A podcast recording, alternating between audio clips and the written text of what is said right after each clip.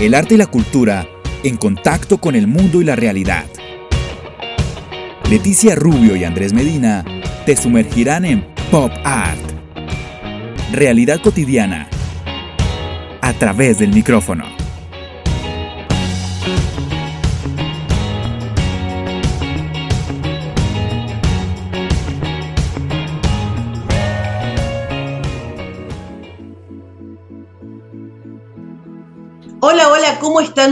Bienvenidos a este Pop Art. Aquí Leticia Rubio desde Río Tercero, Córdoba, Argentina, junto a Andrés Medina desde Bogotá, Colombia. Hacemos este programa maravilloso, este podcast maravilloso conociendo a artistas latinoamericanos. Eh, ¿Cómo estás, Andrés? Hola Leti, feliz de iniciar otro episodio más. Eh, volvemos a los caminos fulgentes de la literatura. Después de varios episodios retomamos los libros, eh, esa parte pétrea y eterna que, que nos invita siempre a conocer un montón de libros y autores. Y hoy tenemos una excelente invitada, Leti. Claro que sí. Hoy tenemos a Cristina Validakis. Ella es escritora río tercerense. Así es, está con nosotros Cristina Validakis, es oriunda de la ciudad de Río Tercero, provincia de Córdoba, Argentina, profesora de nivel primario y de nivel terciario. Con estudios en psicología en la Universidad Nacional de Córdoba, ha ejercido en el ámbito académico por más de 30 años. Escritora de novelas históricas y poeta, Publica y difunde sus obras desde el año 2000 en diversos medios, libros colectivos, diarios, revistas, programas televisivos, radio y es autora de 15 libros personales, novelas históricas, cuentos y poemas. Hay mucho sobre qué eh, hablar y ahondar sobre Cristina, así que lo dejamos ahí y vamos a ir conociéndola poco a poco, Leti. ¿Cómo estás, Cristina? Hola, ¿cómo les va? Un gusto a Andrés eh, y un gusto Leti, que siempre nos encontramos en distintos lugares eh, acá coterráneas, así que compartiendo otro evento más. Así que un gusto, gracias por invitarme. Un placer tenerte aquí en nuestro programa. Contanos un poquito, Cristina, ¿quién sos? Y bueno, ¿quién soy? No sé, una, una docente, esencialmente eso. Creo que eh, una mujer que ha ejercido numerosas actividades. Eh, tengo el, gusto y, el, honor, yo creo que eso es un honor poder haber eh, desarrollado lo que me gustaba hacer a lo largo de mi vida, que era la docencia, y en el, en el medio de, de, la docencia poder escribir libros, publicarlos, haberme hecho un pequeño caminito en la literatura y, y bueno, poder trabajar en eso, porque yo también ya lo considero un trabajo. Eh, creo que lo consideré así desde PC. Y, y bueno, trabajar en lo que nos gusta, creo que es lo, más, lo mejor que nos puede pasar. Así es, Cristina. Y Leti sabe que me gusta ser bastante curioso y estuve chusmeando un poquitito acerca de tu trayectoria, de los libros, y me encontré con algo que tiene que ver con la historia, ¿no? Y ahí tengo algo con, con un contexto de un gran autor que es Werner Folt, y él habla de historia, pero a través de esos libros prohibidos. ¿Qué te llama la atención de la historia para plasmarlo en tus libros? Yo creo que cuando desde muy chica me, me interesó la historia, quizás porque, bueno, tuve gente cerca, docentes, profesores que me lo hicieron querer, hicieron querer la historia enfocada desde determinados lugares que tenían que ver con la voz del que habla en la historia. Y en general, la mayoría de, trayecto académico, desde que empezamos de escuela primaria, secundaria, terciaria, escuchamos eh, algunas voces de la historia, no todas. En general se dice, escuchamos las voces de los que ganan, pero no es solamente la de los que ganan, sino las voces de los poderosos, de aquel que tiene más poder para hacer oír su voz. Y yo creo que justamente empezó también una movida bastante grande con la nueva novela histórica, que es justamente la que permite ensamblar lo, puramente literario, ficticio, con lo histórico. ¿Por qué lo ficticio con lo histórico?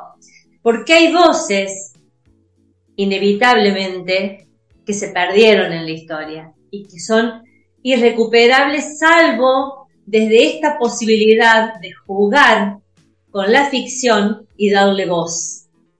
Y eso fue lo que me, encantó de esta nueva novela histórica, que no es la que yo leía cuando era chica, que era, bueno, a ver, la historia del héroe, de la heroína, del que sí dejó o quedó plasmado su, su trayecto histórico a través de una determinada documentación.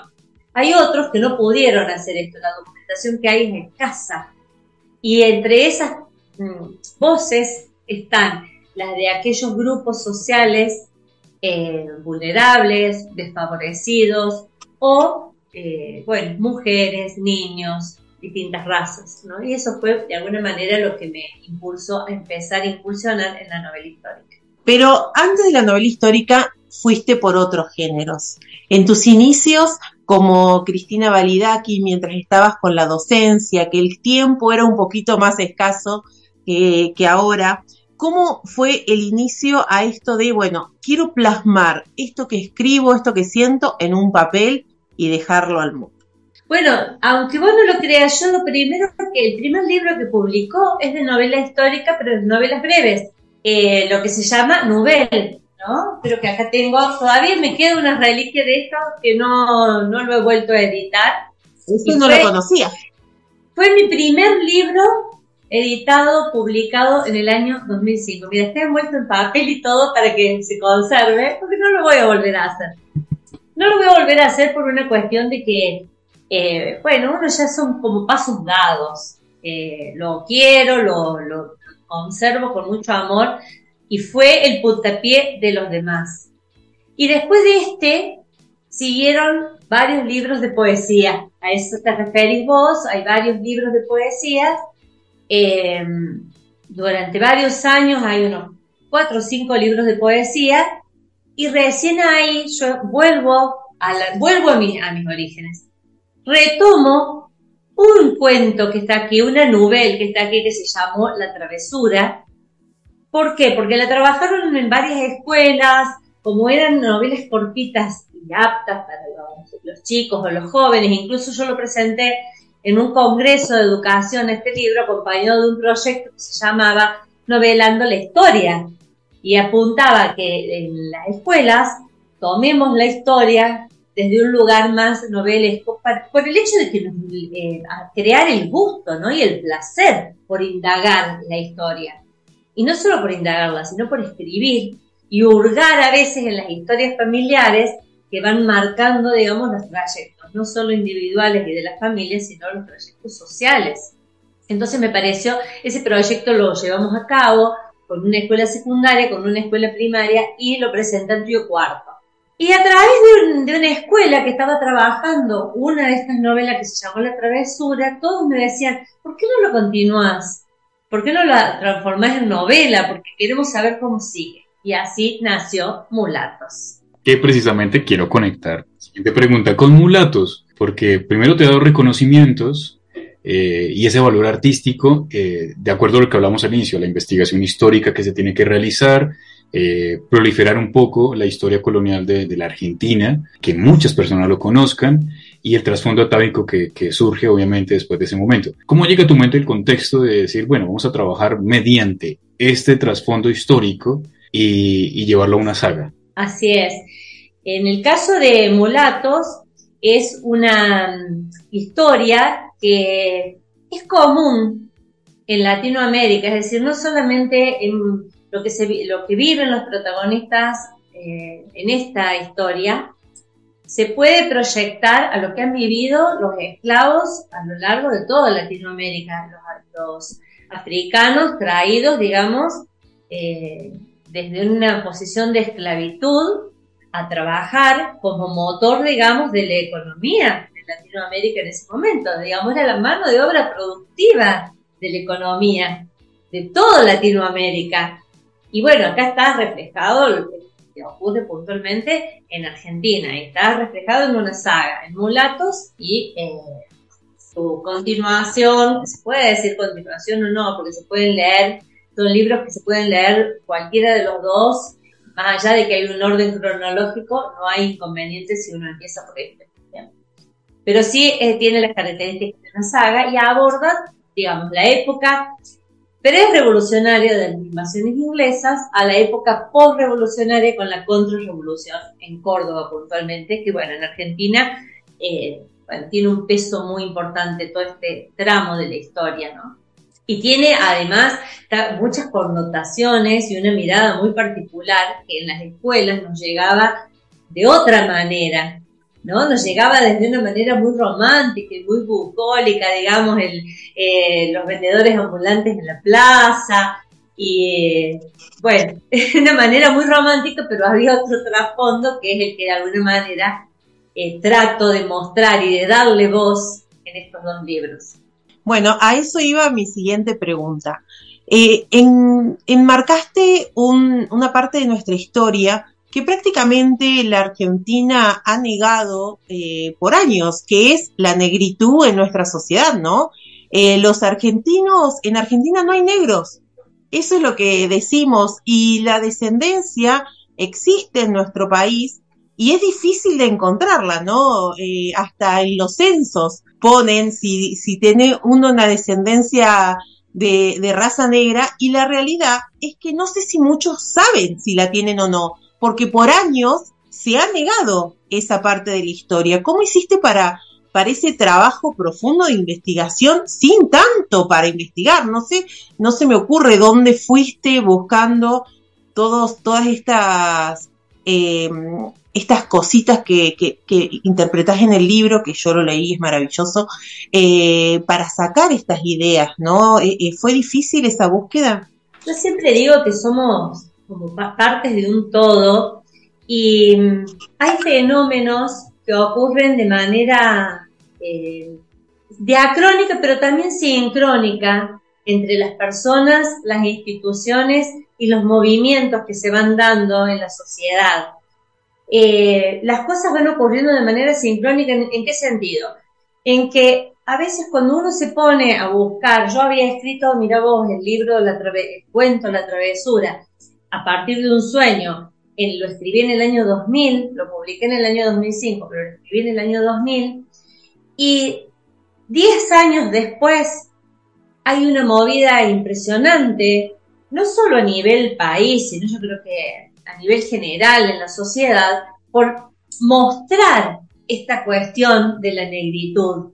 Hay un movimiento importante e investigaciones importantes que inició eh, que iniciaron las universidades, los estudiantes, eh, los profesores, sobre todo desde algunas cátedras como la, antropología, la historia. Y desde allí empieza a surgir esto de eh, bucear en la identidad de nuestro país. Porque, digamos, tradicionalmente, ¿qué nos habían enseñado? Teníamos dos raíces, la de los inmigrantes, ¿no? Y la de nuestros aborígenes. Esas eran las dos raíces de nuestra identidad. Negando una tercera raíz, que son los esclavos que llegaron a toda América eh, por fuerza. Pero también acá hay una cuestión de poder que la tengo que ocultar, porque hay algo que hicieron que no estaba bien. Entonces eso hay que esconderlo, hay que taparlo. Y bueno, lo de los aborígenes tampoco no estaba bien, pero era muy evidente, como que lo de los esclavos pasó como más desapercibido. Y llegó un punto que, digamos, en las investigaciones empieza a surgir que más del 60% de la población era de raza negra o del mestizaje con la raza negra. Por supuesto que hay mucha gente que quizás ni sabe que en su sangre corre sangre negra, porque como vos decís, Leticia realmente se ocultó por temor y también por una cuestión de eh, racismo, de discriminación. Vergüenza, en un momento teníamos que ser todos españoles. Si no teníamos sangre inmigrante, era como una desgracia para la familia, ¿no? También se ocultaba la sangre aborigen, eh, pero como vos decís, fue más evidente en, nuestros rasgos quizás también, ¿no? Sí, fue un proceso raro porque en Europa, durante muchos años, digamos, los negros incluso, eh, hubo negros vinculados con las monarquías, pero hubo puntualmente en un punto de la historia en que ser negro fue, eh, sinónimo de, algo menos, ¿no? De desprestigio. Y, eso se traslada a América y se traslada al resto del mundo. Eh, el racismo cobra innumerables formas, ¿no? Pero el blanqueamiento de, esto de blanquear la población es eh, la cara más eh, terrible del racismo, ¿no? Por usar, digamos, el color de la piel, por ejemplo, para discriminar a otro. Exacto, y lo que hablabas anteriormente de conocer las dos partes de la historia, porque siempre te muestran una, en una se cree que no venimos de una descendencia africana, que no tenemos en nuestra sangre un toque de, negritudes, entonces como que se oculta esa parte. Y lo que hablabas que, que gana eh, una guerra es el que escribe la historia y los perdedores no tienen opción a poder eh, escribir algo de lo que realmente sucedió. Eh, quiero llevarte a ese otro lado, ya casi para, para terminar, porque el tiempo se pasa volando. Vuela. el tema de, de, la inspiración, porque sentirse dubitativo para los escritores es algo muy relativo y ocurre de manera frecuente. ¿Cómo logras solventar esos instantes de indecisión, de tener confusión o tantas ideas en la cabeza para plasmarlas ya con más de 15 libros que, que, que tienes en el haber? Eh, ¿Cómo llevo eso? No, no ¿Cómo, lo, ¿Cómo, lo, llevas para fluidificarlo y llevarlo a un buen puerto y decir, bueno, tengo tantas ideas y las voy a distribuir en este libro, voy a hacer la investigación para hacer un libro sobre historia, pero esa historia la voy a plasmar en, en, una historia distinta con varios personajes, pero a veces el autor tiene tantas indecisiones que no sabe cómo eh, plasmarlas en un libro. ¿Cómo logras solventar eso? Yo llevo varios proyectos siempre al mismo tiempo. Eh, a veces tengo abiertos un montón de proyectos y los voy empezando, dejando, abandonando, continuando, según mi intuición y según cómo estoy inspirada con respecto a eso. Eh, algunas historias eh, a lo mejor están a la mitad, otras están terminadas en proceso de corrección, eh, otras están terminadas pero directamente no sé si la voy a volver a agarrar hasta que a lo mejor un buen día digo, ay, sé para dónde ir con esa historia o cómo transformarla y la retomo, como me pasó, por ejemplo, con la travesura que se convirtió en mulatos. Y en eso sigo mi intuición y me respeto eh, y me escucho. Si uno anímicamente no está siempre igual. Yo creo que es inevitable la, proyectarnos en lo que escribimos, nuestros estados, nuestras situaciones, nuestras vivencias, pero también lo que va pasando alrededor. Y, por ejemplo, ahora, ¿qué me, qué me pasaba? Yo tenía escrito eh, el último libro, que es este, que aún está en ebook, en Desmemoria, está en proceso de ser llevado al, papel. Y este libro yo lo escribí hace cinco años, cuatro años, y se, y se iba a llamar Arenas de Sangre. Y después se da esto, por ejemplo, de la Feria del Libro y de los 40 años de la democracia, y ese era el tema. El tema era el autoritarismo, no solo en América, sino sobre todo en nuestro país, pero fue un, movimiento que atravesó Latinoamérica. Y, abordaba justamente ese tema, el autoritarismo, la, esto de rescatar la memoria colectiva, pero también la memoria individual de todos aquellos que fueron víctimas del autoritarismo, de las desapariciones forzosas. Y yo dije, bueno, entonces ahí está la mezcla de la inspiración, de algo que está hecho, que está terminado, que no sabía si lo iba a publicar este año, y la oportunidad. Era este año el momento que había que publicarlo.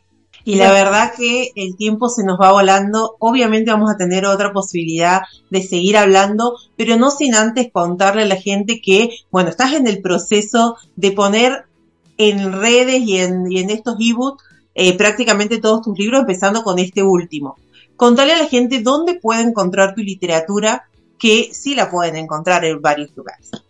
Se pueden encontrar los libros históricos, están en librerías y están en librerías también virtuales. Hay librerías en estos momentos que disponen del material para distribuir, pero eh, sobre todo en plataformas como Amazon, autores editores, Lectu, eh, son plataformas de descarga de libros y mm, en Google Book Eh, son plataformas de descargas de libros, pero también se los puede comprar eh, en esos lugares en formato papel. Están las dos opciones.